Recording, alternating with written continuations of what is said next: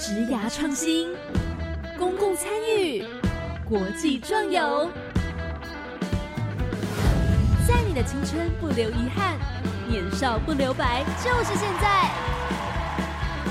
欢迎来到青年故事馆，跟着青年一起翻转未来。Hello，大家晚安，欢迎来到青年故事馆，我是主持人凯琳。今天呢，我们要来带着大家走入一趟学习之旅。怎么说呢？我不知道大家对于这个新的制度，关于教育的部分，有自主学习这样子的一个课程领域，不知道大家了不了解？其实我自己稍微比较陌生，毕竟。当年念高中的时候，还没有这样子的一个课程计划在当中。但是我觉得这样的计划，哎，我觉得它就已经是非常的重要，因为尤其在大学，我很有感觉。大学是一个你需要自己去充分的发挥你所拥有的时间，你想要去学习也好，你想要去打工，甚至你想要用一些方法去再有更多不一样的生活，哎，都可以。但是这是大学才有体悟。如果说今天我们稍微把年纪往下一点，来到了高中这个时期。高中的时候就有机会可以深入的去探索，跟自己好好的对话，然后呢去理解说，嗯，我未来有没有一些兴趣是想要了解的，想要去深入发展的，都可以趁着这样子的一个机会来好好的往前迈进。其实还蛮棒的耶。那时候听到自主学习的时候。不过我也在想，我这个难度应该也很高，因为像我自己身边有好多人，一定是大学的时候，在遇到这些同学，他们都会跟我讲说：“哎，其实我不知道我未来要干嘛。哎，我虽然现在读这个科系，可是我未来要做这个吗？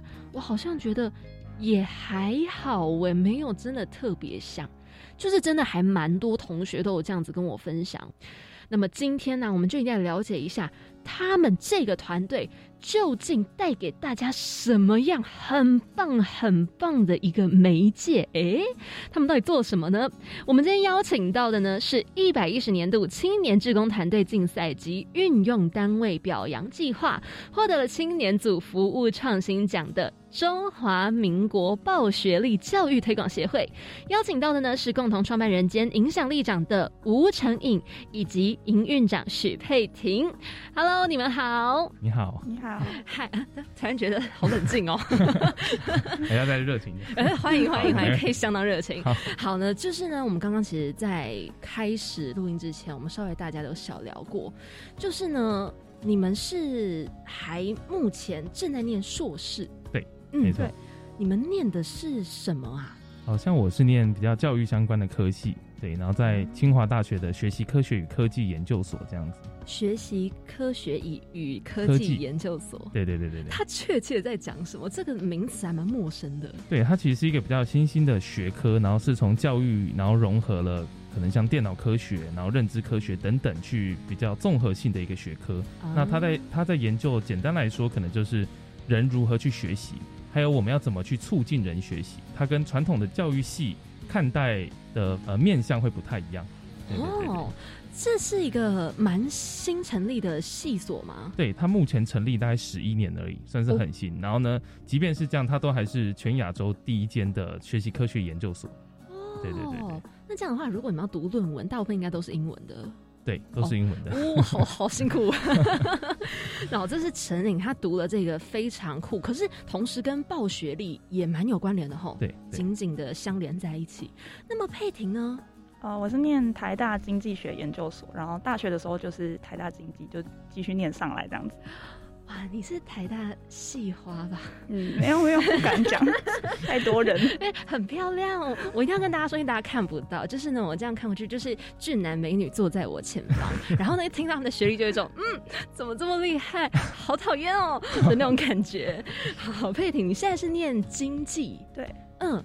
经济它确切就是学的是要如何去运用吗？还是嗯，我们从大学开始就比较偏理论一点，就是可能就不像一般商学院会讲一些你未来职场上用得到的东西，就比较像是就是真的理论，就是你去知道以前的那些经济学家怎么想，然后他们会把一些很生活中的东西，然后用数学表达出来，比如说你人到底是怎么选择，然后人的偏好，然后用不同的效用函数，就用一个函数去表达出来，然后在某一个特定的情况下，他应该会做出怎么样的最佳解，这样子。但是其实现实生活中大大多数人都不是理性，所以这个能预测的范围就是有限。但我觉得蛮好玩。被你一讲，我也觉得听起来好像很好玩。可是实际要去钻研，然后甚至还念到硕士，应该就这条路也不简单哈。对，因为我刚刚讲比较偏向是个体经济，然后像总体经济就是那个整个货币啊，然后什么汇率啊那些，我就觉得。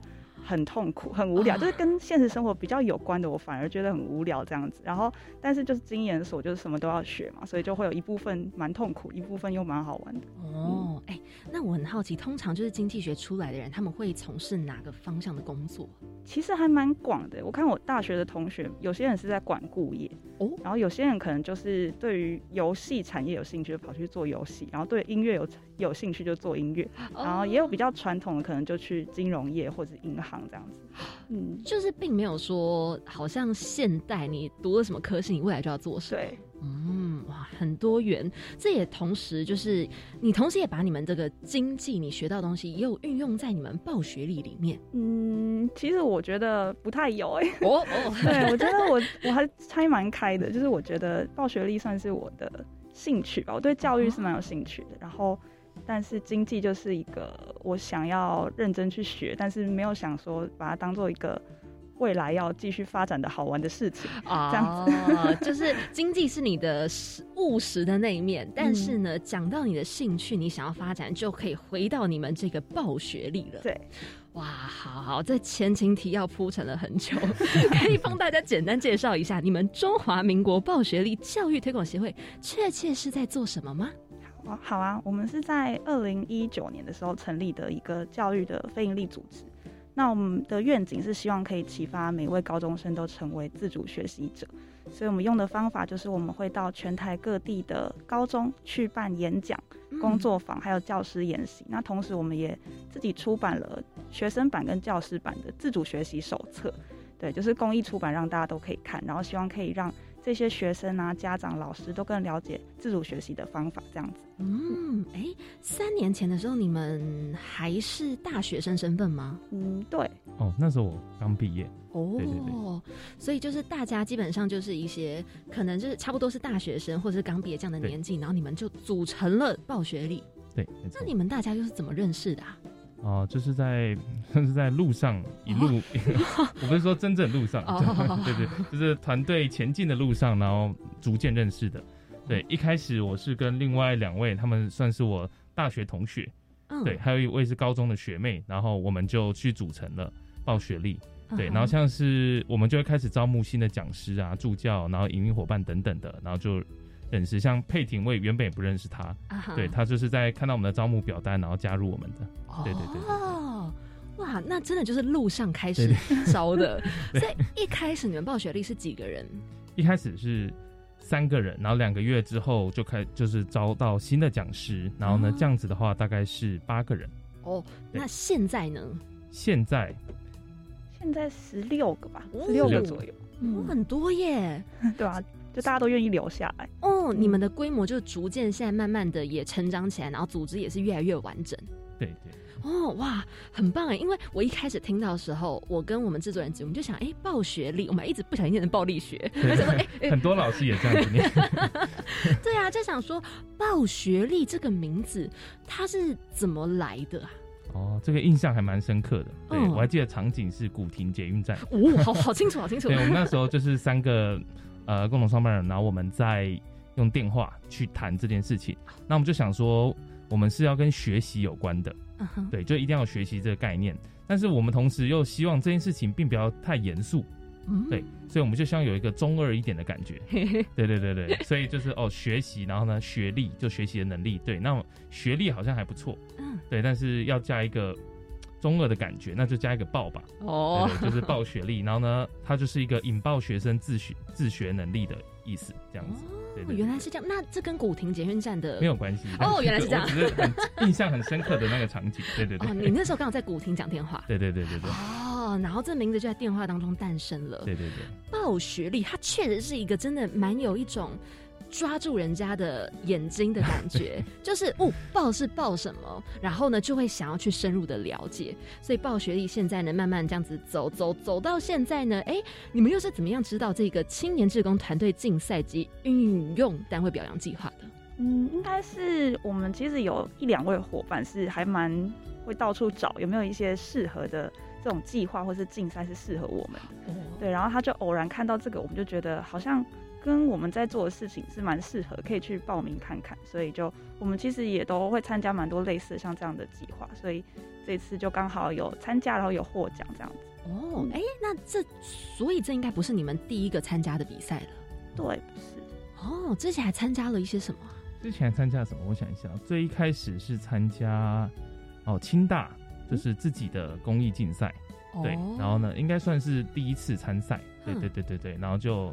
就输了这样哦，好的经验，好的经验。那时候还在还在学习，然后后来就参加了就是呃怀世代青年公益竞赛啊这样子，然后后来也再一次参加清大的创业竞赛，对，然后还有像是 TIK 一百啊等等的，对，然后就参加越来越多相关的竞赛这样子。嗯，然后呢，这个算是你们最近一个参加的了？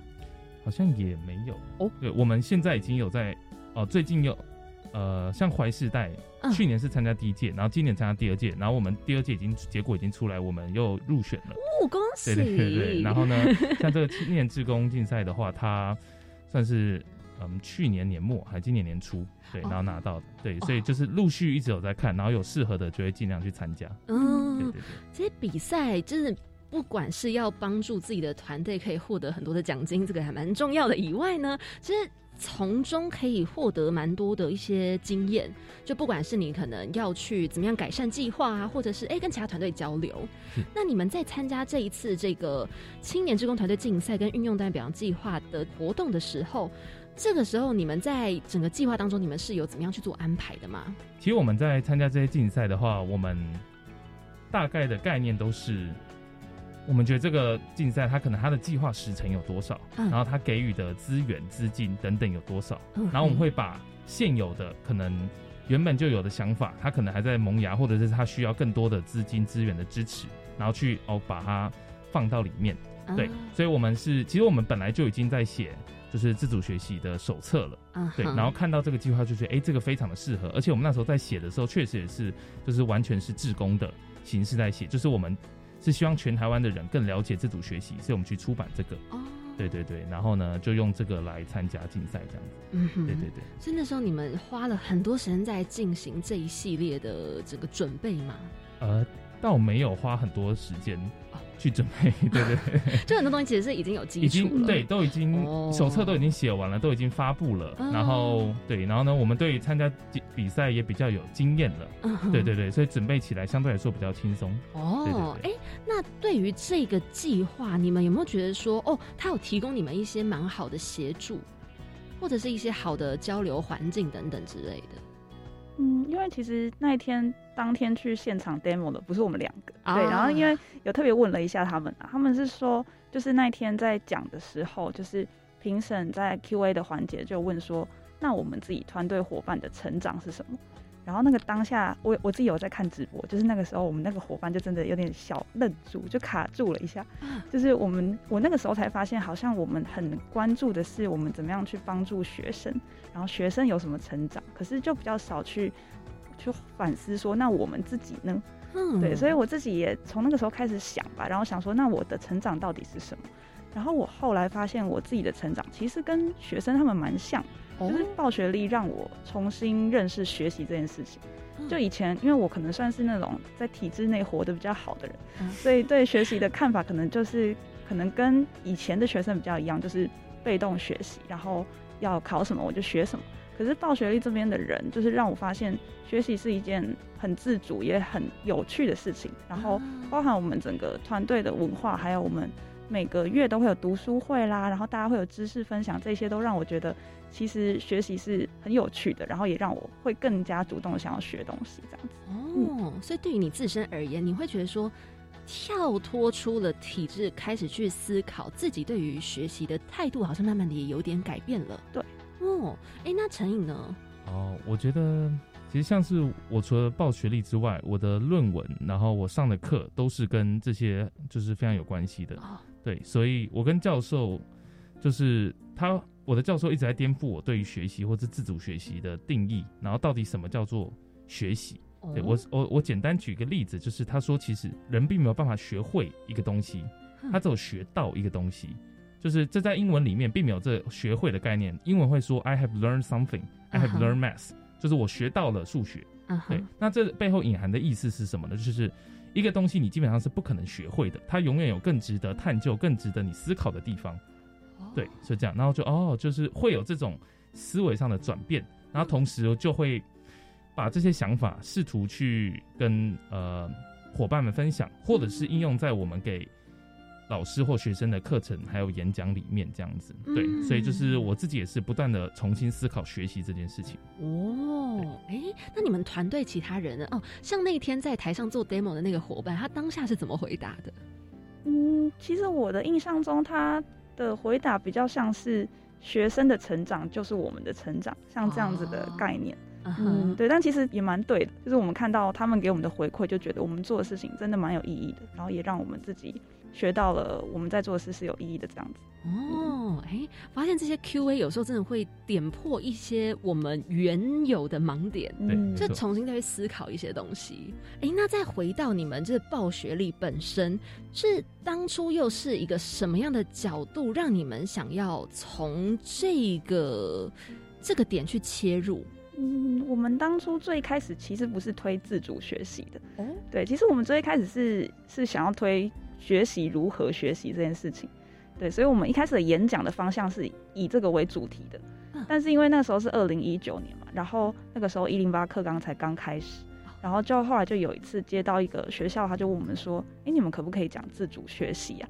然后我们就我们才知道说哦，因为一零八课刚现在刚开始，原来大家都很不知所措，不知道自主学习要怎么弄。然后我们又是一个跟学习有关的演讲团队，所以就可能主任啊、老师希望我们可以讲讲看这个。所以我们后来在第二年的时候就开始开发出自主学习的演讲，然后在后来陆陆续续有工作坊，然后也有出了手册。然后那个手册真的是一放到网络上，整个就是大轰动，就是我我们自己都没有想到，就是真的就是几千个留言这样子。我们以前就是连按赞数可能都没有一千，然后然后那个留言数突然就是就是爆爆起来，对，爆起来，对啊，就是 突然怎么大家都要索取，我们才发现这个事情好像大家都还蛮就是不知道怎么办，然后很希望可以有一个手册可以照着做一个 SOP 的感觉。哦，嗯，那这个一零八课纲它到底？改的这个是什么？就这个自主学习的部分。就其实过去在嗯任何课纲的改制，或者是任何课纲的设计上面，都并没有自主学习课程这个东西。那其实它的它与它在课纲里面的名称叫做弹性学习时间。之前在一零八课纲之前，顶多是自习课，就学生你。你就是给你一个五十分钟的时间，一堂课的时间，那就拿自己的书，可能是国文、地理、历史之类的，你去那边读。但现在在自主学习课里面，它是会要求学生的主动性还有能动性，也就是说，你要去写出来你自己想要学什么主题。比如说，我想要了解可能动漫、日本动漫的发展，等等的。对，你要很清楚写出主题跟计划，然后呈现给老师看，然后每个礼拜会有让你在学校有时间去做这样的学习。哦，对对对，其实这有点像是给你一个时间，让你做一个小小的主题报告的那种感觉喽。呃，对，但是它又不限于主题报告，像是有些人他可以去学乐器，如果学校是同意的话，甚至我也听过有人会想要学烘焙、做化学实验等等的。对，然后他也可以用创办 IG 去推广一个自己相信的议题之类的吧。对，所以其实是很多元的。对对。所以这样的自主学习课一推出来的时候。大家应该是真的有点慌乱，因为会突然不知道，哎，原本好像只是拿来读书的这一堂课，要拿要拿来做什么？对，所以那个时候呢，一零八课纲带出来的自主学习，各个学校的执行方式又会不太一样。对，没错。他们的差异通常会是什么？最明显的差异应该是时数不同。对，有一些学校，他会一周三个三三堂课的时间。那有一些学校，它是一周一堂课，然后可能甚至只有九周，不是十八周这样子。对，那最明显的是这个。那，嗯，其实这个差异会造成很明显，就是九周，然后呢，可能就每周只有一个小时，那他就很难去学习一个很深入的主题。他可能刚了解这个主题之后就结束了。那这是一个。那其他可能还有像是老师给的资源或是协助，每一个学校的资源都会很不一样。对，这个可能就有一些城乡差距在里面，也会影响到这件事情。哦，哎，那你们自己团队里，或是你们本身有没有一些弟弟妹妹，他们就是在这个一零八课纲里面的孩子们？哦，有，我我堂妹就是在一零八课纲里面。哦，那你有看她就是在自主学习课做了一些什么吗？她有一次就是。特别来问我要做什么，就是自主学习课，他可能可以去做什么事情？对，然后呢，他我记得他那时候是想要去做一个实作的主题吧？嗯，对对对，然后可能可能就给他一些方向等等的。嗯哼，后来他做了什么？他后来没有去这一种，对对，没有了解，但就是可能跟他讲一下一些方向这样子吧。哦，对对对对对。一零八课纲对我们来说会不会也是有一个蛮蛮跳痛的感觉？就是因为我们自己都不是在这个自主学习课程里，所以当这样子的一个课纲出来进行调整之后，你会觉得说，哎，到底要怎么样去有点去缓呃缓缓的接上轨，然后去执行去面对？你们那时候有没有觉得说这样子的一个？有点算是一个大阶梯，一个大门槛的感觉。我觉得会有会有蛮大的差异，就是对我觉得他们需要一个适应期吧。对，就是我们甚至有听过呃主任或是老师会去抱怨这个事情，可能一零八课纲这个设计很不好，或者是学校行政呃配套并没有做好等等的。那学生也会觉得说，过去可能都是老师只要告诉我我要学什么。你今天就是学冰河，然后呢，下一节课可能就是学三角函数，这些都已经被决定好。现在突然告诉我，我要自己去决定我的学习主题还有学习方式，那对他来说当然是很很陌生的一件事情。嗯，对，好像好像会，因为我现在如果回想，我是高中生，然后突然跟我讲说，我这一堂课我只需要好好的自主学习，我会觉得很不知所措。对，因为这里来说，这时间我可能我拿来念书，我还可以面对学测。对，实际上很多人就这样做。就是拿来念呃读学测学科相关的东西，也是 OK 的吗？嗯，这要看每个学校不一样。对，有一些老师可能会希望同学去做，但有一些可能就不会管。就他虽然主题上是说我可能要去研究一个，比如说地震的发生原因，但是他实际上就是在读下一堂英文要考的单词。哦，对，这是也是常发生的事情。对啊，所以也会看说各校他们有没有比较强制的去执行喽。对，哦，哇。我觉得这样子突然改还蛮。蛮蛮，我自己会觉得还蛮惊喜，又有点惊慌啊。对，那如果说你们现在自己是高中生，你们会希望自己用了什么样的自主学习课程？嗯，我的话，我蛮想要做那个可能大道城的 建筑物的，就是我想要了解他们那些人，然后他们住在哪里，他们彼此的关联跟历史还有建筑的关系。你好酷啊！呃，因为我本身有在相关的地方当志工，对啊，所以就看这些故事就觉得很想了解日治。时期的台湾哦，所以是对于历史人文这一块，你想要去深入了解？对，哦，哇，因为我发现你接触的领域都是我完全很不熟悉的。我觉得历史很可怕，然后人文也很可怕，然后数学也很可怕，所以我觉得佩婷超帅的。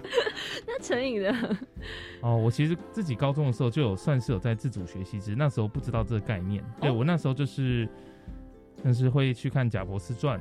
然后这个我大概看了五次吧。哇，高中的时候 哎。对对对对对。然后后来就是对商业开始感兴趣，然后就发现学校呃图书馆里面有商业周刊，然后就会每那个礼拜四早上，然后就去看最新的一期，然后去了解一些经济什么的事情，这样子。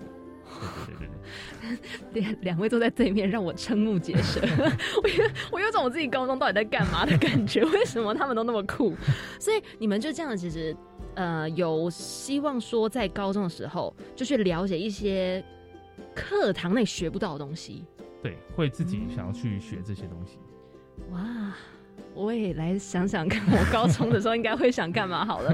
那时候我觉得最大的坏处就是一直有升学压力，嗯，然后就会想说啊，那我必须用这个时间先读书，其他事情好像再说，就连什么课外读物好像都会被禁止读，因为那就是课外的事。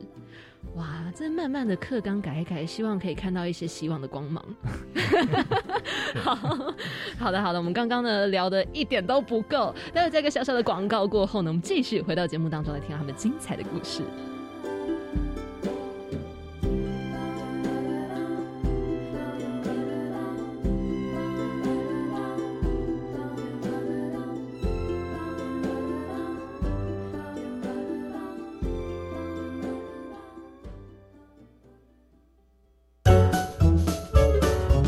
天天气好热，都没胃口吃东西了。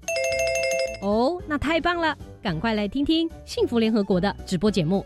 我们为大家邀请到香料女王陈爱玲老师来分享南洋凉拌水果沙拉。记得锁定八月十一号星期四中午十二点，在教育电台生动全世界 FB 官网的直播哦。暑假玩到寒假必有的景点哦！Muse 大玩家又来喽！这是集合台中科博馆、国立台湾博物馆等教育部、文化部所属共二十四家馆所，以及国立故宫博物院共同主办的活动，让大家更了解台湾的自然生态、艺术人文及文化历史的相关知识。到三个馆所盖章后，可以换纪念品哦！大家赶快来成为热爱学习的探索小尖兵。以上广告是由教育部提供。国立自然科学博物馆要陪您找回在疫情中消失的实体学习感，多场精彩特展，丰富馆藏与活动，太空剧场、立体剧场都有新片哦。来欣赏南极洲和雪怪行动，在夏日观赏像置身在冰冷荒漠中。八月二十八号前，每周六日开放至晚上七点。我是科博馆馆长焦传金，邀您一起来科博馆享受充实凉爽的夏天。以上为国立自然科学博物馆广告。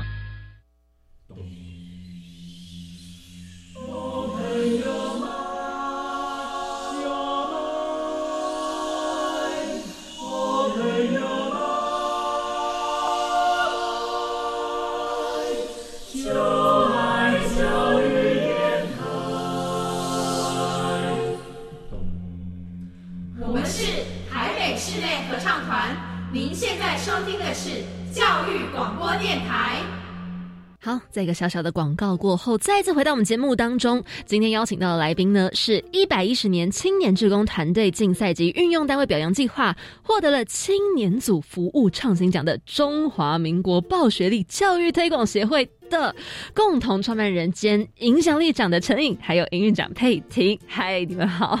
嗨，我发现 对发发现你们还是非常的镇定，好好好。接下来我们要来深入的了解到你们报学历到底做了哪些事情，我们来一一的详细了解你们的专案活动。就是刚有提到很多元，你们会去高中啊，然后可能就是有一些工作坊，有一些演讲，还有甚至有教师研习等等的，可以跟我们分享一下，就是你们整个执行的过程吗？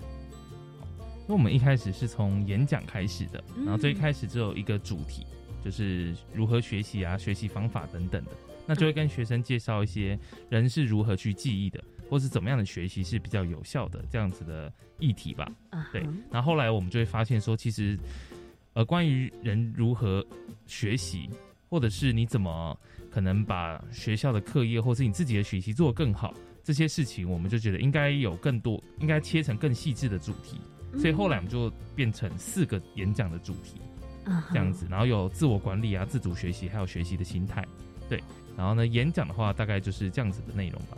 对对对对对。说到学习心态，我觉得还蛮难。我自己啊，那时候我高中时候我觉得很难的，是因为就读书不是一件那么上手的事情，所以成绩相对没那么好，然后就会觉得说我读书只是为了升学。我好像也没有其他太大的帮助。那通常如果有这样子想法的学生，你们会怎么样去跟他们，诶，做不同方向的分析？哦，对，其实这是也是我们一直想要去改变的事情。对，不是说不应该去想升学这件事情，而是你应该对学习有更多的想象和理解。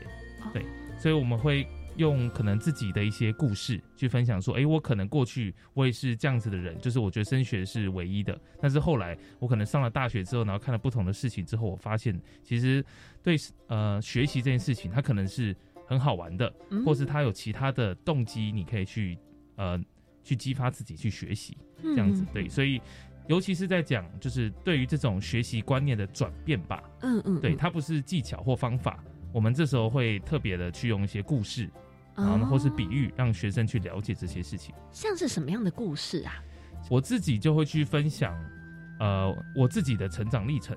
哦，对，就是我在高中的时候，就是非常的专注在考试啊、学习，就是我可以任何其他的活动都不做，然后我的暑假、周末所有的时间都拿来读书，就是为了上一个很好的大学。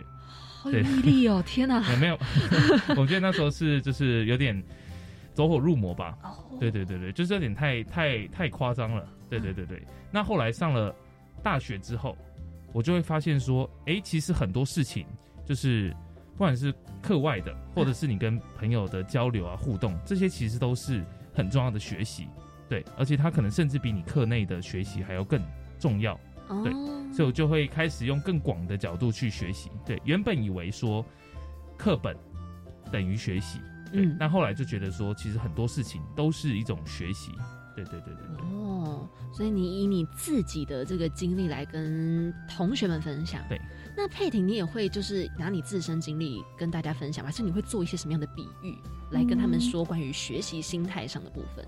因为其实我不是去现场教学的老师，我主要是做幕后的事情。但是刚刚陈颖讲那个故事，我就想到我自己以前从小到大。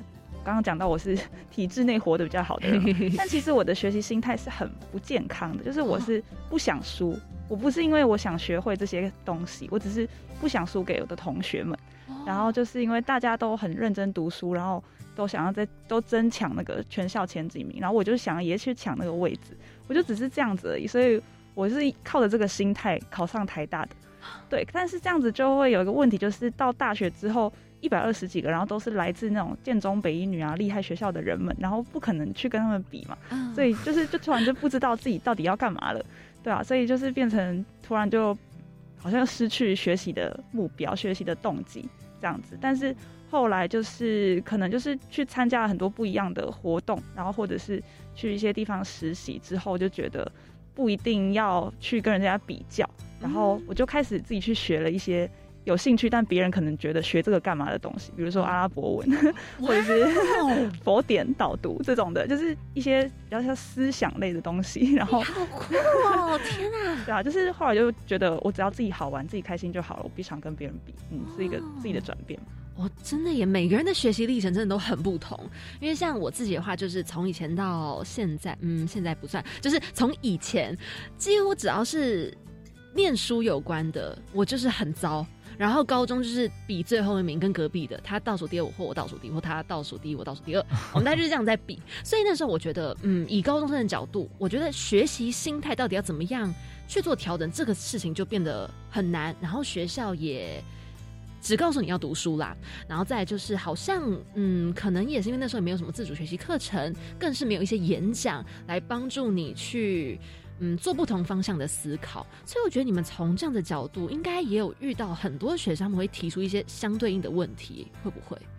就可能说，嗯，那我这样子改变之后，那又能怎样呢？就是类似说这种蛮实际，可是确实可以有不同方向去思考的一些学习问题。哦，我们会，我们演讲过后都会开放学生 Q&A 嘛，嗯，或者是会给他们填问卷，然后去了解他们的一些。想法这样对，那确实就会发现说，即便我们都讲了可能自主学习的一些重要性，但还是会有部分的学生提出来说啊，这个跟升学可能有没有关系？哦，对，或者是其实我们其实觉得是有，但他们可能没办法看到这一层关系，或者是觉得说，呃，我觉得学习这件事情并不重要。对对对，都还是会多少看到学生这样子讲。嗯，好像就是嗯，想法这些东西也蛮难的啦，就是慢慢的可能出社会后会懂吧。那我们是希望能让他早一点懂，对对，当然我们这方面还有很多需要努力的。嗯，对，大家其实都也是需要努力。那除了演讲以外，你们工作坊是怎么样去推动的？哦，工作坊它其实就是我们一开始是讲自主学习的演讲，但我们就发现说，嗯，演讲。对于学生去养成自主学习的能力，可能不太够，因为这对学生来说是一件非常非常陌生的事情。嗯，对他需要更多的引导，更多的协助，让他去呃了解自主学习。对，所以我们后来就决定说，我们应该要有一个课程，让学生在知识跟能力上有更大的转变。那这个工作坊啊，它其实内容我们会呃带学生首先去认识自己，就可能他的能力、议题、兴趣等等的是什么。然后从这个来衍生出来说，你可能可以做的学习主题是什么？嗯，对。那我们决定了学习主题之后，会再请学生去思考，那你要怎么去规划你的这个学习的计划？就是你可能有十八周的时间，那你每一周可能要做什么？然后把一个主题变成说具体可行的行动。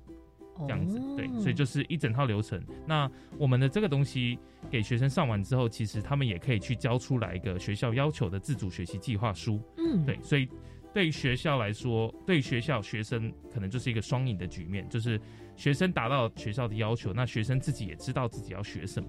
哦，对对对，你们工作坊也都是到学校去进行吗？对，嗯，然后你们另外在外面目前是没有额外开课程的。有，我们在这个暑假的时候就开，像在七月七月底的时候，就会在台北开课。对，这是我们第一次做这样子的尝试。在哪里呀？在台北的呃师大。哦，师大里面的教室。哦，哎，那这样子的话，就是也是可以变成是说，透过暑假这段时间，哎，你如果呃有想要深入了解的话，都可以直接去找你们去报名这样的课程，然后去深入的认识自己，然后呢安排自己的自主课程。对，嗯，如果我是高中生的话，我真的觉得我会去，因为这种东西好像。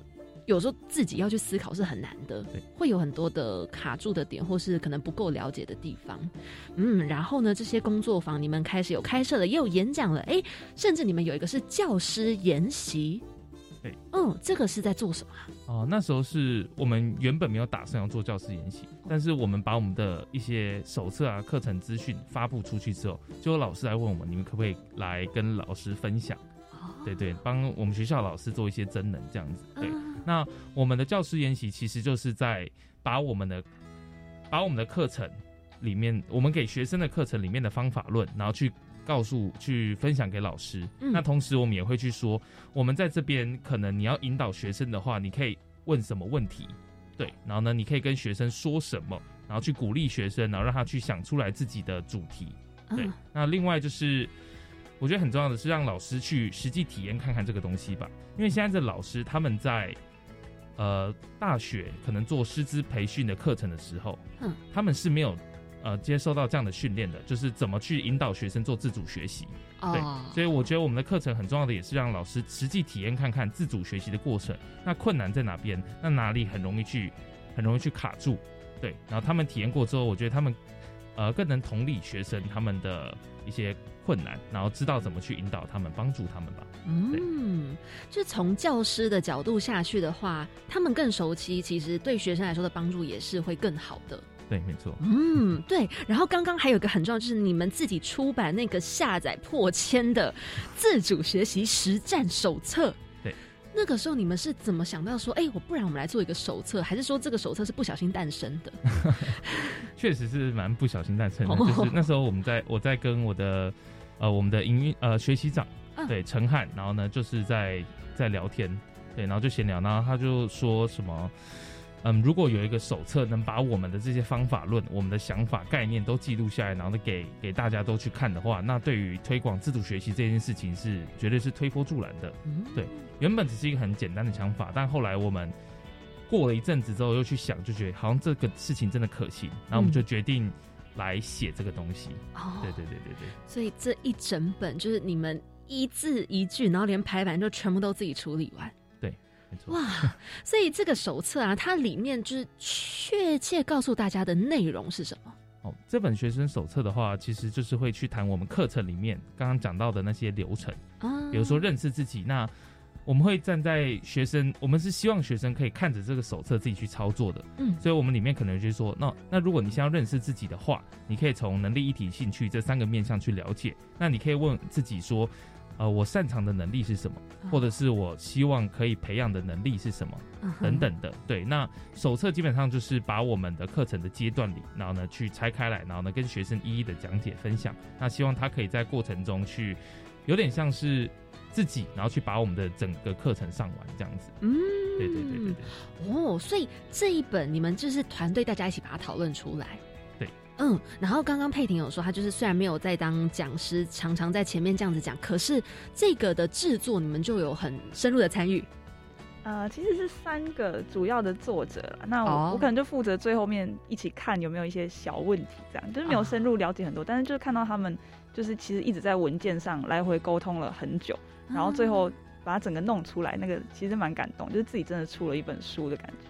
对啊，因为我有很认真的就是把。第一页看到最后一页，哇，真的就是除了你们的举例很可爱以外，里面还有里面有那个图，有那个人像，然后排版也非常清楚，然后整个设计我觉得就是干净舒服，有一种我拿来我就是可以战斗的感觉，真实战手册。所以呢，在这样子的一个手册，你们会诶多多的推广给学校吗？还是说，哎，通常你们是比较是被动让别人来下载？哦，我们会在我们的社群上面去公布，说我们有这本手册，然后呢，大家就是留言就可以领取这样。那我们也会就是寄信给学校的主任，跟他说我们有这个手册，然后很欢迎你去分享啊之类的。对，那刚刚说就是第一场教师研习，就是因为这本手册，然后由主任来邀请。对对对对对。哇，所以这个手册真的相当的成功哎。嗯。可以这样说，突然很害羞。透过这个手册啊，有没有学生就是他们用完之后，然后跟你们回馈说：“哎，感谢你的这个手册，要不是这本手册，其实我自己很茫然什么什么的。”哦，这一部分的话，我们比较没有去收集这样子的回馈。哦，对对，这其实我们觉得有点可惜的地方，就是应该在手册里面，比如说有个问卷，他们可以就是读者回函那种感觉。对对对，但是有我们有看到有人就把它写成网志。然后去说，有点像去分享他读这个这本手册，然后他学到什么，然后跟大家推荐这本手册，然后看到就觉得哇，既然有人去写出这样的心得，就蛮感动的。对对对，哇，这样子一整篇看下来就觉得。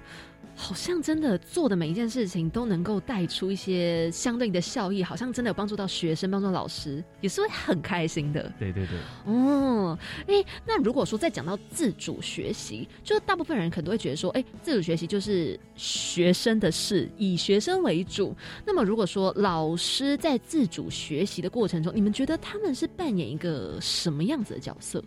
然后我觉得，在学生掌握自主学习的初期，像是国高中这样的年纪的时候，嗯，我觉得还是非常非常需要老师的。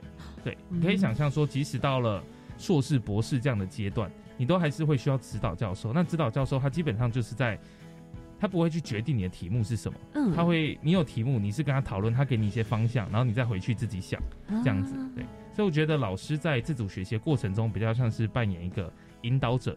而不是一个答案的给予者，或者是过程的一个决定者，这样子。哦，讲的好好哦，哇！因为很多时候可能就学生会觉得说，哦，自主学习可能就是嗯，好像自己的事。但其实很多时候需要帮助的话，师长都是可以帮忙的，甚至学长姐啊，什么大哥哥大姐都是有很多人可以提供一些相关的经验。对，嗯，哎，那在你们的资料当中也有看到，就有个东西叫暴学环。就是你们的自主学习有五个步骤嘛？一开始先设定主题，然后规划时程，有效学习，回顾反思，成果呈现。可以稍微简单跟我们说明一下这个报学环吗？好，那时候在发想这个报学环的时候，其实也是去顺应学校还有一零八课纲的脉络。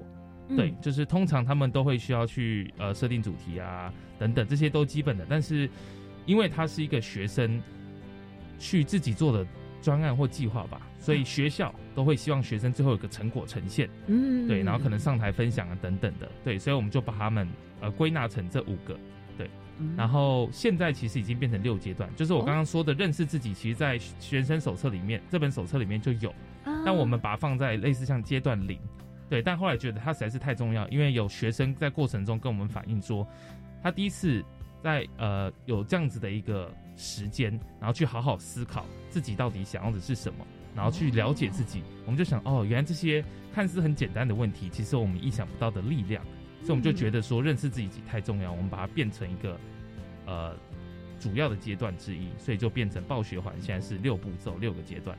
哦，哎，因为很多学生。并不会这么早开始会意识到需要认识自己，然后来决定说自己不管是未来的想读的科系，或者是想要再深入学习的东西。那像刚刚你有提到说，哎，有一些学生有进行这样子的反馈，让你们才知道说，哦，原来认识自己这个步骤这么重要。那么曾经有没有说，不管是工作坊啊、演讲啊，或者是教师等等的，你们有得到一些让你们印象非常深刻的回馈，或者是发生一些什么小故事？嗯，因为我其实有时候会负责整理这些回馈，就是大家后就是后来填的那个表单这样子，然后就看到有一些学生或是老师，他们就会写说，你们让我对未来感到很安心，对，就好像我们是救世主那种感觉。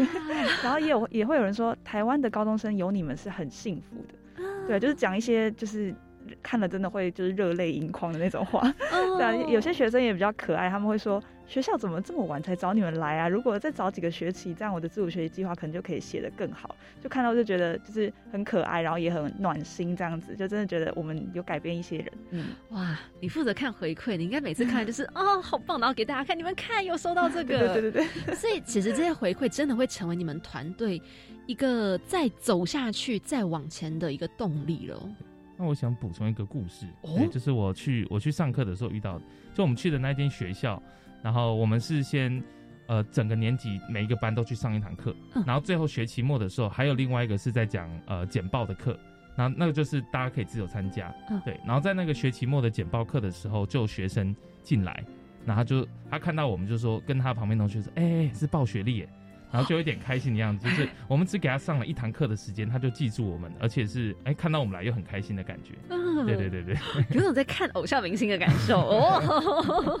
哎，这种被认出来的感觉，就是知道说其实你们做的行动是有影响力的，而且是正面的，因为他们留下一些什么。对，哇哇，好可爱，真的是在见偶像的那种感受。好，哎，那你们觉得？这个自主学习教育的推广延伸，其实它本身最困难的点是什么？哦，我觉得可以从呃几个层面来讲，就是首先是大家对于自主学这个东西不够重视，嗯，或是概念很很模糊吧。对对对，然后就是大家觉得像你刚才说，就自主学习，它好像是它其实不是关起门来自己学，嗯，那自主学习跟独学是不一样的事情。对，所以对于自主学习。呃，要怎么去运用？然后呢，它呃主要的概念到底是什么？这是我觉得很不容易理解的一个东西。当然，有些人会觉得说我在自习就是自主学习，但是它其实不一样的。啊，对对对，所以这是第一个。然后第二个是，我觉得我们很难，有时候很难去跟学校合作。像我们在第一年去接触学校的时候，很多学校就是不理我们。哦，对，甚至我接过呃跟一个高中讲电话，然后呢他就说呃。有点像你们凭什么？就是为什么你们几个大学生，然后可以来去跟学生分享怎么学习或怎么自主学习，或者他说说你懂我们学校自主学习吗？因为前面说过，其实每个学校自主学习的课程会有点不一样。嗯嗯嗯，对。但我们就是可能透过持续的跟学校沟通对话，然后呢建立信任。我们在第二年的时候就会去跟其他学校说。去年有多少学校找我们？然后学生的回馈是怎么样？然后让他们看见，就是刚刚可能谈到的一些直性的回馈，然后让他们去建立信任。嗯，就用成果报告的这个成绩来告诉很多的一些呃原本在这个教育界的前辈们，跟他们说哦，其实这个是有效的，你们是可以来参考看看的。对对对对对。哇，这真的是不容易耶！哇哇，刚刚听到这有点震撼。好，那。最近你们刚刚有说，你们推了，就是在台北有一个场次是进行自主学习的一个工作坊，让大家可以来上课。那么你们即将还有要推出什么样的活动吗？嗯，像刚刚讲的那个工作坊，台北场目前是报名已经截止，但是我们还有高雄场哦，八月的时候还有高雄场，所以应该播出的时候还是来得及报名的。你们八月的那一场是几号？八月二十七哦，在高雄的那个左新分馆，高雄市的图书馆的左新分馆这样子。好，对，那另外就是我们有在。想要做一个自主学习的研究，就是想要把整个台湾各校自主学习的概况都把它写成一个报告，就包含刚刚讲到可能会有城乡差距啊，或者是各个学校的支持的程度不同，学生学习的状况不同等等的，想要把它弄成一个有有访谈，然后也有量化分析的一个报告，然后一样发布给大家这样子。哦，这是你们即将要推出的一些活动。对，好，所以如果听完这些，就是不但想要报名，然后也想要更深入了解你们报学历的话，可以透过什么方式找到你们呢？可以在脸书直接搜寻报学历，那 I G 的话是 A T O M，然后底线 S K O O L。那我们之后也会有自己的官网这样子，所以应该都会在社群媒体上发布，跟大家说。好诶，太好了，那大家记得来一起去搜寻报学历。他的一句传递温暖，你的一句照亮未来。跟我一起开启惊喜漂流瓶，进入到我们惊喜漂流瓶的单元。上一集呢是来自桃园龙潭青年壮游点的燕玲还有轩云，他们是这么说的：喜欢地方可以有一百种想法，也可以有一千种做法。那时候听到这句话啊，其实我觉得好像。人都是这样子，我们可能会有很多的想法，想要做很多的事情。那当然做法有百百种，你要怎么样去应对你想要做的这件事？但我觉得最后一个重点就是你要去行动。只有先去行动了，才会有那些你想法带出来的，不管是好的坏的的一个结果，你才知道说是不是这个想法可行不可行。那我要怎么样去调整？怎么样去做更正之类的？所以，我相信听到这句话，你们也蛮有想法。刚刚就是点点头，然后睁大眼睛看着我。那我先说好了，我一开始看到这句话，觉得那个地方，我会以为是比较小的，像乡镇或是一个社区这样子的感觉。但是后来觉得这个地方也可以是整个台湾。那像是我们喜欢台湾嘛，我们也是关心台湾的教育跟自主学习，才会开始做这件事情。但是我们喜欢这这个这件事情，但是。要有非常多不同的方式，所以这个也是我们一直在寻找，也一直在开创，就是像研习啦，然后手册啊这些等等，都是我们一直去想想看有没有更多方式可以改变台湾的自主学习的生态。但其实我们的核心都还是因为我们喜欢台湾，然后重视台湾的教育这样子。哦，有种暖暖的感觉耶。那么陈颖呢？哦，我想到的是比较像是对于学生吧，就是嗯，在教育现场就会发现说。每一个学生他的想法，他想做的事情，尤其我们又是做这种自学历教育，对，那他想做的主题啊，或者他的学习方式都是不一样的。那我们我们如果希望去改变他们的话，我们不能说就是每一个人都是呃照本宣科，然后用同一套方式标准去看待他们，而是我们要为每一个学生去，我们说因材施教，嗯，对，而且我们要很有意识到这件事情，对对对对对。一句话果然有非常多不同的解读方式。